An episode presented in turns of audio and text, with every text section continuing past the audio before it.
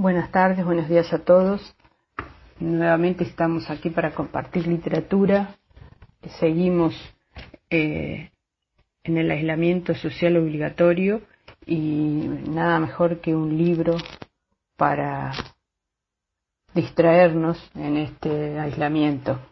Traje para compartir hoy la escritora Elsa Bornemann, argentina, eh, nacida el 20 de febrero de 1952 en Buenos Aires, en el barrio del Parque de los Patricios, y falleció el 24 de marzo de 2013. Hace unos días se, se cumplió un nuevo aniversario de su partida.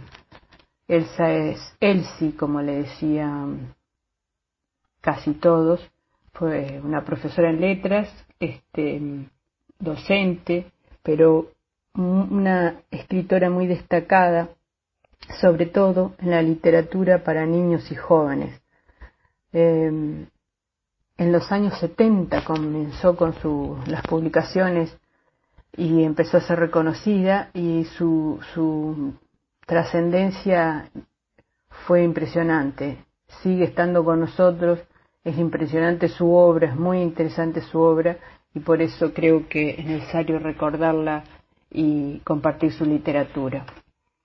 Podemos eh, ir a, las redes y sobre todo a navegar por internet y vamos a encontrar una página oficial de Elsa Bornemann que ha sido creada por sus hermanas mayores, Hilda y Margarita. Es muy interesante que sus hermanas sigan con el trabajo de la memoria respecto a la obra de su hermana. Así que, bueno, recomiendo que, que la visiten y allí van a encontrar la lista de todos sus libros, su literatura, su pensamiento.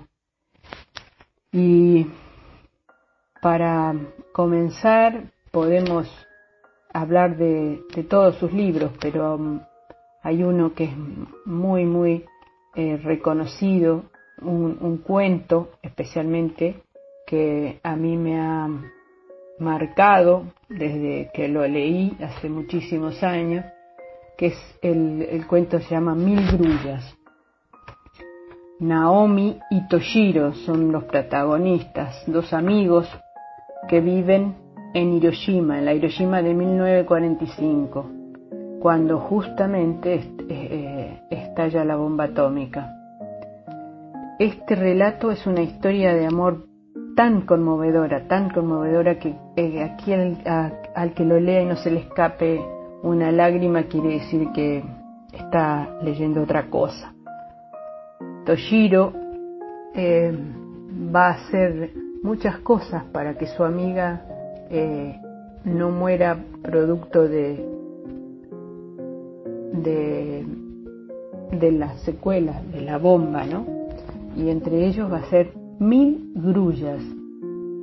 Este, los convoco a leer ese relato porque es sumamente conmovedor. Después este, ha escrito infinidad de, relatos, de poemas. Hay uno que llama Lobo Rojo y Caperucita Feroz. Y la síntesis dice que en el bosque de Zarza Balanda, una nena de trenzas rubias busca de pieles para su capa y Lobo Rojo debe atravesar el bosque para visitar a su abuelita. Otro libro se llama Los Desmaravilladores, cuentos de amor, humor y terror que recrean leyendas populares o acontecimientos reales, con la valentía de, quien sabe que para los chicos que no, eh, no, no, no existen temas difíciles, hay que animarse a tratar todos los temas con los niños. Solo se trata de saber contarlos, de cómo se los cuenta.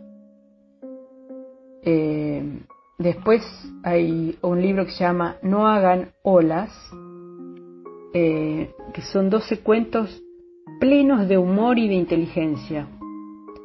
Sugiere, hay un eh, libro anterior a este que se llama La Edad del Pavo, y sugiere, como en ese libro, que los extremos de la tontería a los que puede llegar la gente eh, son indescriptibles, ¿no?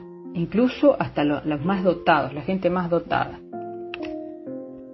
Hay otro libro que es muy, muy conocido y muy, muy trabajado en las escuelas, muy leído, que se llama No somos irrompibles, no somos irrompibles, perdón. 12 cuentos de chicos enamorados. Y es un clásico, este, es ideal para lectores que son soñadores y que empiezan a, que están en la edad de enamorarse, ¿no? Los primeros amores. Después hay este otro libro que se llama Queridos Monstruos. Son 10 cuentos para ponerte los pelos de punta, dice el subtítulo. Aparecen diferentes pastores transformados en serpientes, pies fantasmales que resultan sospechosos de asesinatos. Hay adolescentes de ultratumba, lobisonis, basilisco. Mm, también este, ella, la escritora, anduvo este, indagando y escribiendo sobre la literatura de terror para, para niños y adolescentes. Otro libro muy, muy este, reconocido y muy leído se llama Socorro. Doce cuentos para caerse de miedo. Historias que van desde una abuela malvada que odia a sus nietos hasta un niño robot fabricado para explotar en su propio colegio.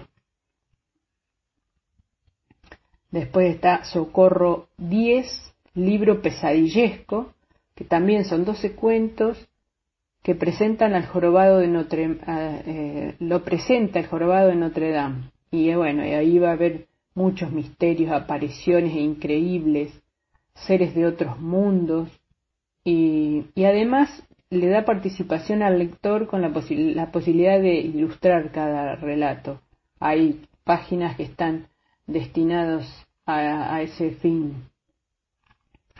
Y bueno, vamos a compartir algunos algún poema, fragmentos de su literatura, como para que se motiven y vayan a buscarla en, internet o los libros, porque en las bibliotecas, en las librerías, hay mucho material de Elsa Bornemann. Este se llama Hagamos las paces. Dicen que en la luna o que en Babia estoy. Cabeza de tuna me llamaron hoy. No camino, floto, loco, enamorado, si parezco roto, desencuadernado. Cuentan que estás triste, que lloras por nada, que ayer te caíste por atolondrada. Ninguno la riña, se burló la escuela. De aire es la niña, que no anda, vuela. Te daño, me dañas, tanta falta me haces y sé que me extraña. Hagamos las paces. Este poema de, Elsa Bornemann pertenece al libro de los chicos enamorados y que también tuvo una versión musical. Y para finalizar, para cerrar este micro de hoy, un poema maravilloso que y muy divertido, podríamos decir, que se llama Se mató un tomate y tiene como objetivo que los niños aprendan el nombre de las hortalizas. ¡Ay, qué disparate! Se mató un tomate. ¿Quieres que les cuente? Se arrojó en la fuente sobre la ensalada, recién preparada. Su rojo vestido todo descosido cayó haciendo arrugas al mar de lechugas. Su amigo Zapallo corrió como un rayo pidiendo de urgencia por una asistencia. Vino el doctor Ajo y remedios trajo. Llamó a la carrera a la a Sal, la enfermera. Después de sacarlo quisieron salvarlo, pero no hubo caso, estaba en pedazos. Preparó el entierro, la agencia, los puerros, y fue mucha gente. ¿Quieren que les cuente? Llegó muy doliente, Papa, el presidente del Club de las Verduras, para dar lectura de un verso al tomate. Otro disparate. Mientras de perfil el gran perejil hablaba bajito como un rabanito. También el laurel, el de luna de miel con doña Navisa, regresó deprisa en su nuevo yate para ver al tomate. Acaba la historia. Ocho zanahorias y un alcaucil viejo formaron cortejo con diez berenjenas de verdes melenas sobre una carroza bordada con rosas. Choclos musiqueros con negros sombreros tocaron violines, quenas y flautines, y dos ajíes sordos y espárragos gordos, con negras camisas, cantaron la misa. El diario Espinaca la noticia saca. ¡Ay, qué disparate! Se mató un tomate. Al leer, la cebolla lloraba en su olla.